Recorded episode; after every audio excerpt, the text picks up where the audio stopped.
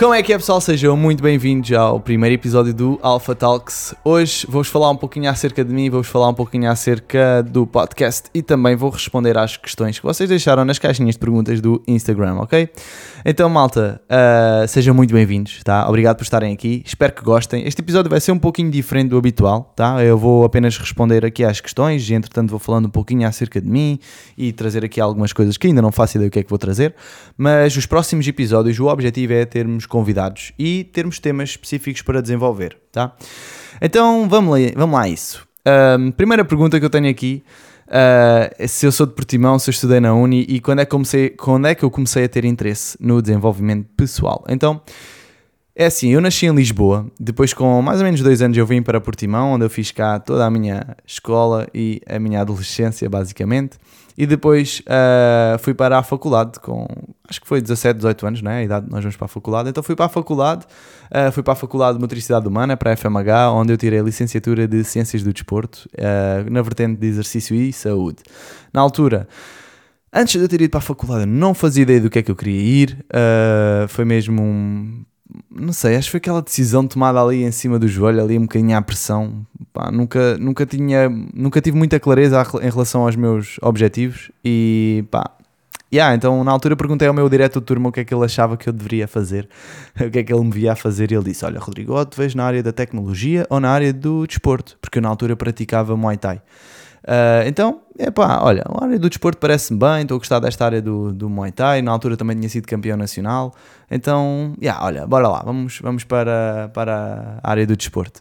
Depois estive a ver faculdades, vi que a FMH era uma excelente opção e foi para aí que eu fui, foi aí que eu, que eu desenvolvi muitas das competências que tenho hoje da área de, do ensino, da área de falar em público, comunicar, uh, relações humanas, etc. Tá?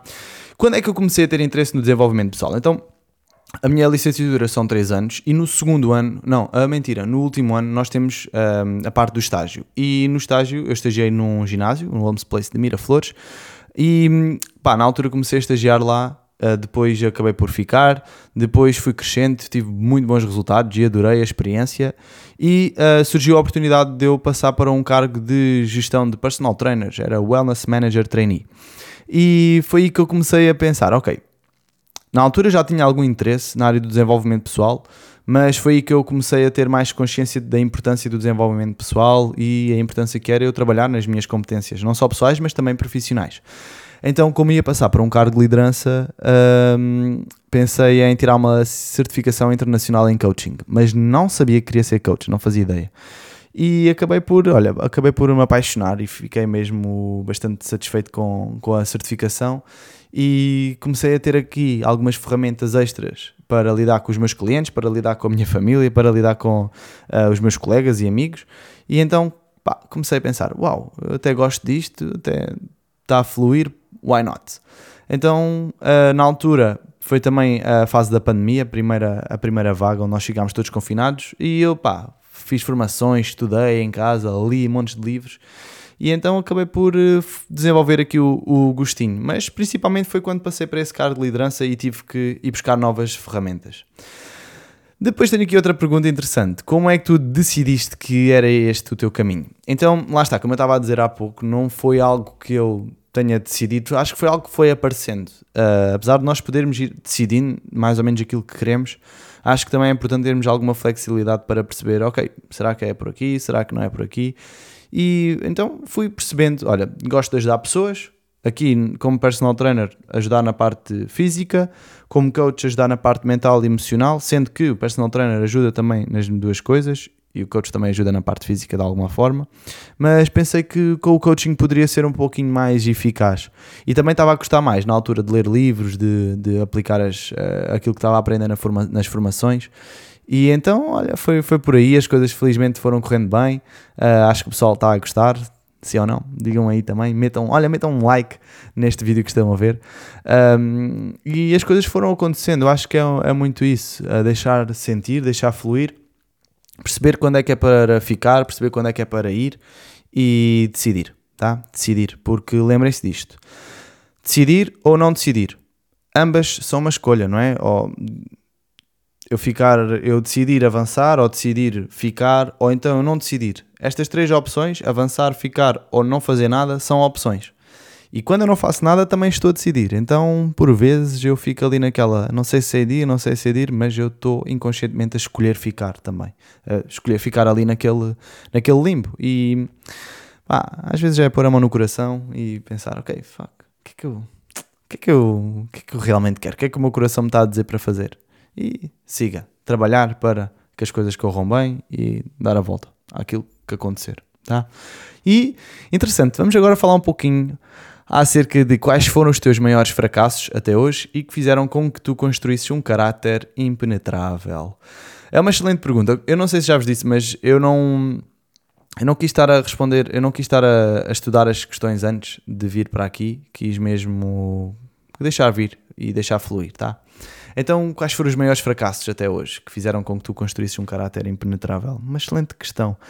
Eu acho que grande parte dos fracassos tem a ver com as minhas relações. Uh, eu acho que acho que yeah, fiz algumas asneiras, fizeram algumas asneiras comigo e então as relações de alguma forma umas foram mais melhor bem mais bem sucedidas ou melhor sucedidas, outras não correram assim tão bem, mas eu acho que hum, o lidar com a perda numa relação, digamos assim, ou com o, o breakup, não é? O, a separação, lidar com algumas situações mais chatas que aconteçam, um, todas essas pequenas coisas que eu na altura via como fracassos foram desenvolvendo aqui a minha casca grossa, né? E acho que foram tornando a pessoa que eu sou hoje. Por isso, eh, nós nunca sabemos a lição que podemos tirar de algo mau. E eu acho que nós podemos aprender muito, muito com os erros, não é? Então, quando eu erro, quando eu erro e quando eu reflito acerca desse erro, por norma, a tendência é gerar progresso. Por isso, vamos lá aprender com os nossos erros, tá? Mas, sim, eu acho que hum, esses foram assim uns dos maiores fracassos uh, na parte das relações. Depois na parte profissional, felizmente não tive assim grandes fracassos. Obviamente tive uh, sempre aqueles fracassos de clientes que não queriam uh, comprar o serviço, mesmo na área do coaching isso acontece. Mas eu não acho que não vejo isso como grandes fracassos, fazem parte do, do processo. Hum, yeah, eu acho que é isso. agora, com os erros é que nós muitas das vezes aprendemos e acho que foram os erros que eu fui fazendo ao longo da vida, neste caso nas relações, também muitas vezes, uh, olha, com amigos, com família, uh, que foram construindo e foram construindo o meu caráter e eu fui aprendendo a lidar melhor com as situações e eu acho que é isso. Mas eu acho que a chave aqui está na reflexão, olhar para os erros e pensar, fogo, mas eu não quero ser isto, meu, o que é que eu, o que é que eu fiz? E ir mudando. Eu acho que é assim que nós vamos mudando. Outra forma é também ler uh, livros e ver os erros que as outras pessoas fizeram para eu perceber, wow, uh, ok, se eles fizeram este erro, eu possivelmente não quero cometer, então, olha, boa, já aprendi qualquer coisa. Dá? Acho que isso também é fixe. Olha aqui, outra excelente pergunta que está relacionada com esta aqui dos fracassos. Nós mais à frente vamos falar um pouquinho mais acerca disso. Possivelmente vão surgir mais coisas, mas por agora é isso, tá? Então, quão bonito é falhar ou errar? Um, eu lembro-me tinha um professor na faculdade dizer que o erro é amigo e o, é, é, no erro nós muitas das vezes lá está, refletimos e depois isso vai gerar progresso. Então para mim é lindo errar. Obviamente custa, obviamente nós queremos sempre não errar, mas come on malta, se nós não, não arriscarmos, um, acabamos por também não, nunca ser bem sucedidos. Pensem nisto, que é eu ao não tentar, eu não vou ter nem fracassos ou nem erros, nem vou ter uh, sucesso, não é? Quando eu tento, eu obviamente eu vou ter fracassos e obviamente eu vou ter sucessos, não é? Dentro de, de, dos fracassos há, há de correr alguma coisa bem. Então, às vezes, um, se eu tiver aqui muito medo de falhar ou de errar, eu acabo por evitar tanto os fracassos como os sucessos. E isso acaba por nunca me gerar sucesso, tá? Por isso, eu acho que é lindo, lindo falhar e errar. E eu acho que uma das coisas que eu tenho que desenvolver mais é a minha capacidade de errar, não é? Por exemplo, aqui o podcast, eu quis deixar as coisas todas bonitinhas, não faço ideia como é que vai ficar depois da gravação, mas depois acho que também não vou gravar outra vez, porque já o fiz uma vez. Mas, é pá, eu acho que é. Yeah, eu acho que é, faz parte do erro, é, é só aprendizagens e ajuda muito, muito. Tá?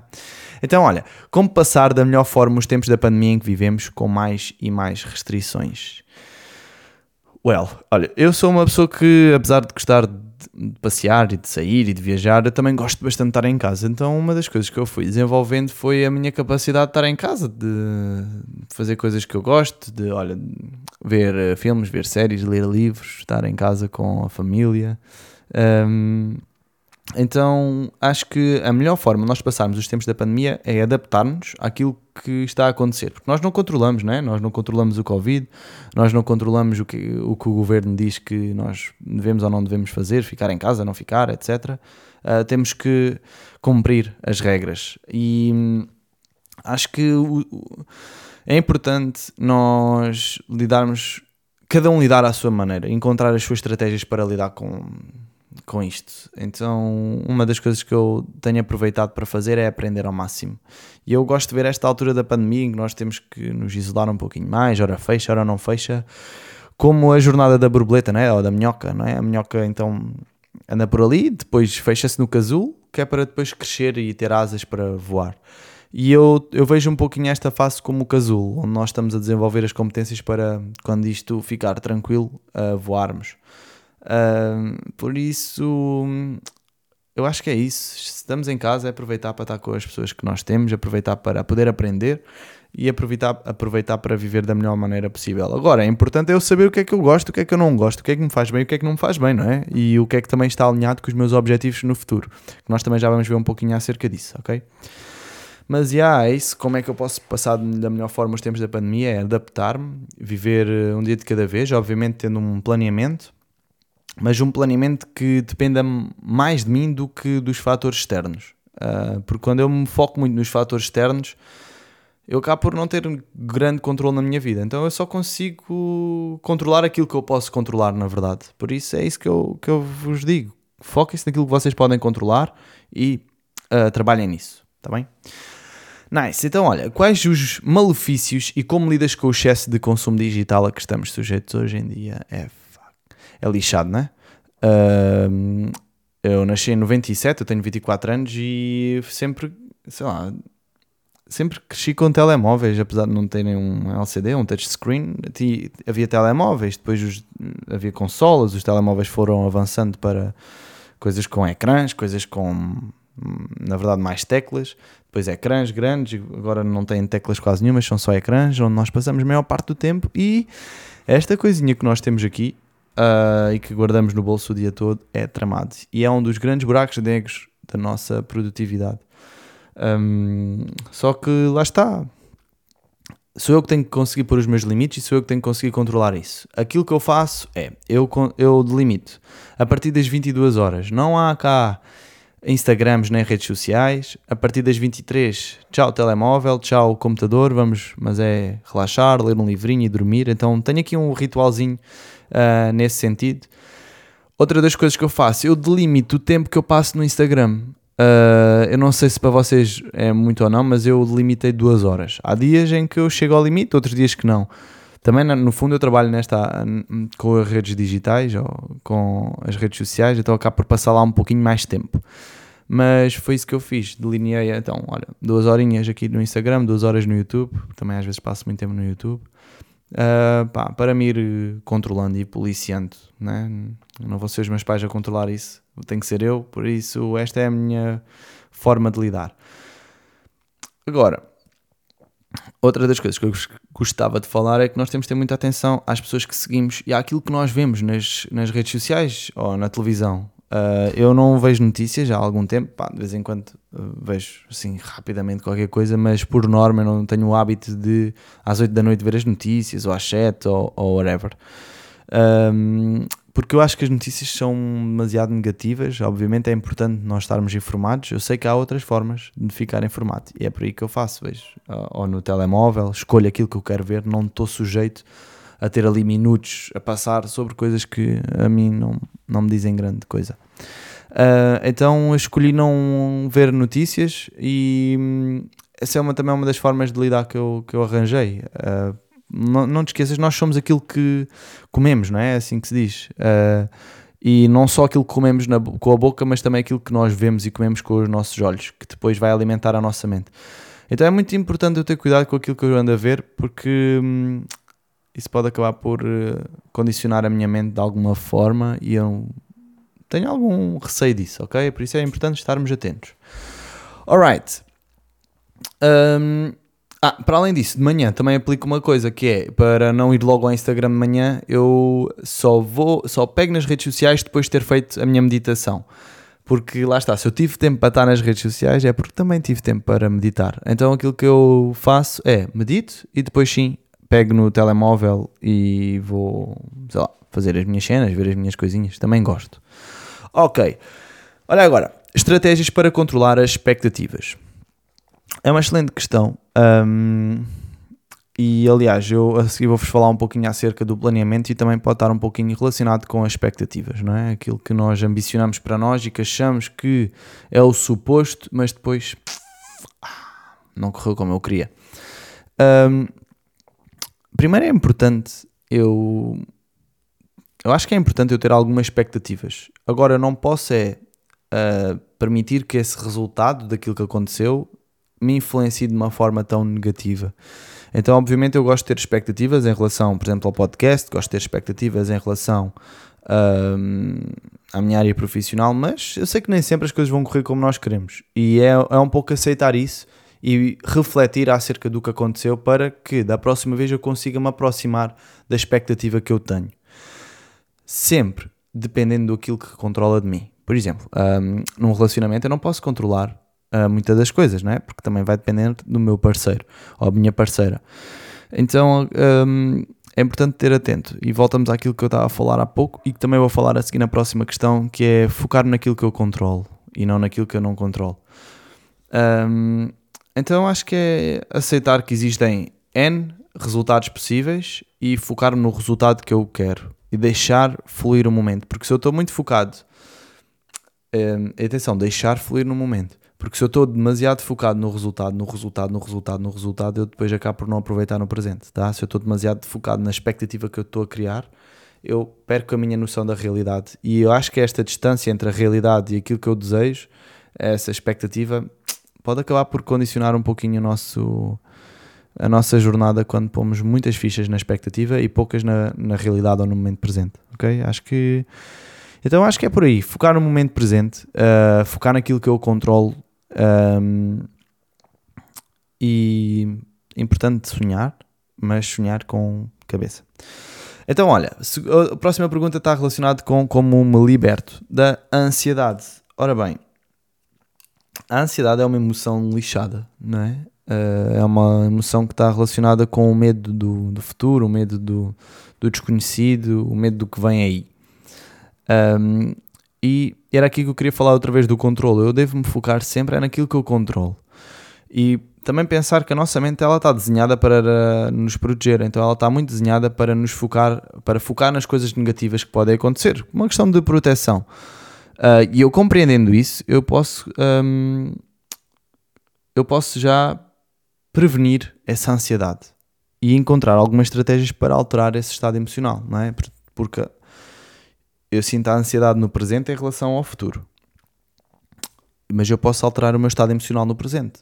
Como? Alterando o meu foco, alterando uh, não é? aquilo que eu me foco, foco no positivo ou negativo, alterando a minha linguagem, aquilo que eu digo, não só para mim, ou não só para os outros, mas também, mas também para mim, e alterar a minha fisiologia. Uh, então estes pontinhos são muito importantes para eu conseguir alterar o meu estado emocional. Sim, de forma muito básica. Então eu posso tentar criar um estado de alegria, por exemplo. Em vez de eu sentir ansiedade, eu quero sentir alegria. E começar a trabalhar nisso. E isto é um treino, ok? E pensar, foco. Quando eu estou alegre, o que, é que eu me, o que é que eu me devo focar? Tal, tal, tal. Como é que é a minha fisiologia quando eu estou alegre? A minha postura é assim. E qual é a linguagem? Qual é o meu, minha, o meu diálogo interno e externo? O que é que eu digo quando estou alegre? São coisas completamente diferentes do que eu digo quando estou um, ansioso. Então é tentar tu criar esta, esta emoção dentro de ti. Um, tal como se eu te pedisse agora, coloca-te triste. Tu, talvez colocasses os ombros para baixo, talvez olhasses mais para baixo, pensasses em coisas negativas, não é? Uh, então se eu disser agora coloca-te alegre, é logo outra coisa. E quando tu estiveres a sentir ansiedade, pensa, ok, o que é que eu quero sentir em vez de sentir ansiedade? E ir trocando isso, respirando fundo, por exemplo, a minha respiração, pegando na fisiologia, uma respiração ansiosa é completamente diferente de uma respiração tranquila. Então é ir alterando estes, estes fatores um, do meu corpo, fisiológicos. Eu acho que isso ajuda bastante, principalmente a respiração, até porque nós uh, muitas das vezes não respiramos corretamente, a maior parte do dia não respiramos corretamente e isso também pode influenciar aqui o nosso sistema nervoso, tá? E influencia mesmo. Então, eu acho que é isso. Foca-te naquilo que tu controlas. Como é, como é que eu me liberto da ansiedade? Foca-te naquilo que tu controlas uh, e altera o teu estado emocional no presente para aquilo que tu queres sentir. E pensa, o que é que eu ganho em estar assim, tão ansioso? Eu não vou ganhar nada. Vou, vou, vou, evitar alguma coisa. Dessa forma, eu acho que não. Mais vale eu estar calmo e preparar o, o meu futuro, não é? E nós também já vamos falar um pouquinho acerca disso. Por isso, um, é encontrar estratégias para eu alterar o meu estado emocional no momento e focar naquilo que eu controlo. Então, vamos lá. Estratégias para ter clareza e definir objetivos. Um, eu gosto muito da meditação para ter clareza. Gosto muito de relaxar, estar tranquilo, uh, pensar na, naquilo que eu quero, visualizar aquilo que eu quero. Uh, também gosto de escrever a minha visão do futuro. Uh, o que é que eu quero daqui a 20, 10, 5, 4, 3, 2, 1 anos. Um, e escrevo tudo, tá, tá, tá, tá, tá. Um, depois também leio isso com frequência, que é para ficar cada vez mais claro na minha cabeça. Uh, então eu acho que é isso, é pensar eh, onde é que eu estou neste momento, para ter clareza onde é que eu estou. E basicamente é isto que nós fazemos no coaching, não é? Onde é que, oi, onde é que eu estou, para onde é que eu quero ir e. Ok, onde é que eu estou, para onde é que eu quero ir e o caminho que eu vou desenvolver. Então, importante é perceber onde é que eu estou neste momento, para onde é que eu quero ir, já estou claro, e agora, bora lá, traçar pequenos objetivos e atenção, não, não metam. Podem pôr objetivos grandes, mas metam também objetivos pequenos que vos ajudem a alcançar esses objetivos grandes, percebem? Uh, se, se, tu tens como objetivo correr 20 km, epá, define como pequenos objetivos um, 5 km e depois mais 5 km. E quando és por ti já correste 10, e depois mais 5, e depois mais 5 e já correste os 20. Então, definir pequenos objetivos que te ajudem a alcançar esse grande objetivo. Acho que isso ajuda-me bastante. Uh, partir em pequenos passos. ok? Um, e depois é isso. Uh, já tenho a clareza e agora vou definir o que é que eu quero e trabalhar nesse sentido. Tá? Para mim, quais são os meus objetivos de 2022? Olha, objetivos de 2022 é aqui o podcast estar a rolar, uma cena que eu já estava a fazer há algum tempo, ainda não tinha tido a coragem para o fazer, também queria ter aqui um, um setup mais ou menos porreirinho, ali atrás, uns bonequinhos, aqui o, o, o microfone, os, os headsets. Um, queria ter aqui as coisinhas todas pipis para começar, também definir um pouquinho aquilo que queria ser o, o, aqui o Alpha Talks. Uh, então esse é um deles. Outro objetivo é hum, fazer eventos presidenciais, eventos de forte impacto emocional, onde a malta vai uh, vem ou para Lisboa, ou para o Algarve, até gostava de fazer no Algarve, onde nos vamos juntar para dar um dia de formação ou dois e estar a trabalhar na nossa, uh, nos nossos, no nosso desenvolvimento pessoal e também profissional e encontrar aqui estratégias para lidar com os desafios. Basicamente, essa é uma das coisas, fazer eventos. Depois, outros objetivos que eu tenho aqui para 2022. Olha, uh, tenho alguns objetivos físicos, uh, ficar assim um bocadinho mais definido também. Um, outros objetivos é desenvolver melhor, mais o meu relacionamento familiar, o relacionamento amoroso e com o meu filho, poder passar mais tempo com eles e não é só mais tempo, mas tempo com mais tempo de qualidade. Acho que é, vai por aí. Um, o que é que eu tenho assim pensado? Por acaso amanhã é o dia onde eu vou estar a definir isto tudo, até é um bom exercício estar aqui a fazer isto hoje. Um, vou manter o meu objetivo dos dois livros por mês. Uh, como algumas pessoas que já sabem, eu, houve uma altura que tinha o objetivo de ler um por semana. Agora acho que não faz tanto sentido. Prefiro aplicar mais e estudar um pouquinho mais aquilo que eu já tive a ler do que estar a adicionar mais e mais e mais informação. Para além disso, objetivos os meus objetivos pessoais e profissionais estão, estão também muito interligados com a parte financeira, uh, ter um pouquinho mais de estabilidade financeira, porque foi uma grande mudança para Portimão. Não sei se vocês sabem, mas eu em uh, abril, maio fiz uma mudança para, para Portimão. Então eu trabalhava como personal trainer em Lisboa, depois uh, mudei-me para Portimão, trabalhava como personal trainer e passei a trabalhar apenas como coach e para além disso fui pai, não é? Que era uma coisa que eu nunca tinha sido antes e é, foi uma grande mudança. Então tudo isso um, faz com que haja aqui alguma instabilidade, na altura também a Maggie não estava a trabalhar, uh, eu uh, para preparar a mudança, já agora acho que também pode ser um bom conteúdo aqui a falar-vos um pouquinho. Uh, aquilo que eu fiz foi basicamente definir alguns critérios para fazer a mudança e pá, quando eu alcançasse esses critérios, neste caso foram seis meses de hum, despesas, uh, as despesas que eu tinha fixas, foram ter 10 clientes de coaching e ter uma casa em Portimão. Então assim que eu alcancei estes três objetivos, pau, bora, let's go, vamos mudar. Uh, porque nós vamos sempre achar que não é o tempo certo, vamos sempre achar que não é o momento, que não estamos preparados. Então, olha, foi a estratégia que eu uh, encontrei, foi definir aqui os critérios, assim que eu os cumprisse, vamos embora. E pronto, e então acho que passa também por ter aqui alguma estabilidade uh, financeira, um pouquinho mais, porque pagar a casa, cresce e cenas é complicado.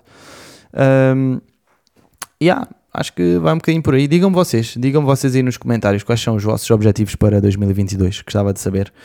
E também para a malta da, que está a ver aqui da comunidade, vocês também já sabem que em janeiro vamos ter o um nosso evento para definição de objetivos.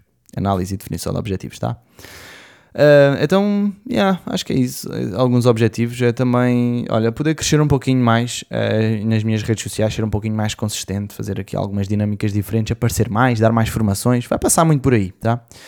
Olha aqui, carro de sonho, uh, eu já tive vários, neste momento um que eu gostava de ter era um Tesla, um Model X talvez, Uh, e yeah, mas pode ser que mais para a frente queira outro. E, uh, não ligo muito a carros. O meu carro é um carro de 96, um Golf, um, um Golf 3, uh, ah, old school. Por isso eu não sou muito de carros, tá? Depois o que é que eu tenho aqui? Para quando o casamento? Uh, excelente questão. Olha, por acaso é uma, uma cena interessante a falar aqui. Uh, pá, começámos a ver casamentos. Eu não fazia ideia que os casamentos eram tão caros. e obviamente já tinha uma noção, mas não fazia ideia que era tão caro. E aquilo que nós pretendíamos também uh, sair um pouquinho do budget. E então aquilo que, pá, aquilo que nós optámos foi por não fazer uma cerimónia já, uh, ir poupando algum dinheiro, talvez dar uma entrada numa casa e depois sim fazer o casamento. Pá, Vamos vendo, vamos vendo o que é que vai acontecer. Não tenho uma data já prevista. Obviamente é algo que nós temos que falar, temos que alinhar, que é para, para fazer toda a cerimónia e assim. Acho que é algo bastante importante, mas não para já, sabes? Uh, sinto isso. Uh, na, na, altura, o pedido que eu fiz foi mesmo com o objetivo de bora, tipo, é contigo que eu quero ficar para sempre, é contigo que eu quero casar. Uh, assumo já isso, apesar de não poder já pagar um casamento quero já assumir isso para ti. Foi assim nesse intuito o, casamento e para quando? Ah, vamos vendo, vamos vendo. Para finalizar aqui o podcast, qual o teu maior sonho? Olha, um dos meus maiores sonhos é ter uma escola de desenvolvimento pessoal.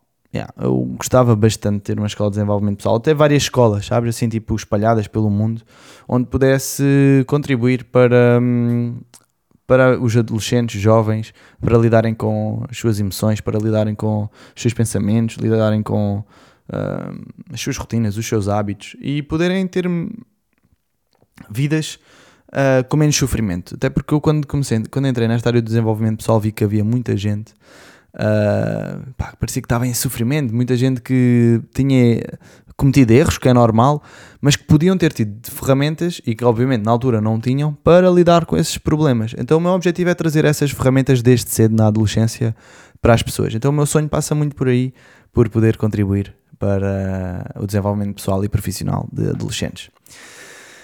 Malta, yeah, já respondi aqui às perguntinhas todas. Uh, eu acho que vai ser isso. Queria que fosse assim uma coisinha rapidinha, meia horinha. Acho que estamos no tempo. Uh, espero que tenham gostado. Uh, o próximo episódio já vai ser com um convidado especial. Uh, também vamos ter um tema hum, específico para trabalhar. E ah, é isso. Espero que tenham gostado do podcast daqui do primeiro episódio. Perguntas, deixem nos comentários, enviem mensagem no Instagram, por exemplo, ou no Facebook. Uh, e tenho todo o gosto em ajudar-vos e tenho todo o gosto em ouvir o vosso feedback em relação aqui ao Alpha Talks. Um grande beijinho, um abraço e vemo-nos no próximo episódio. Tchau.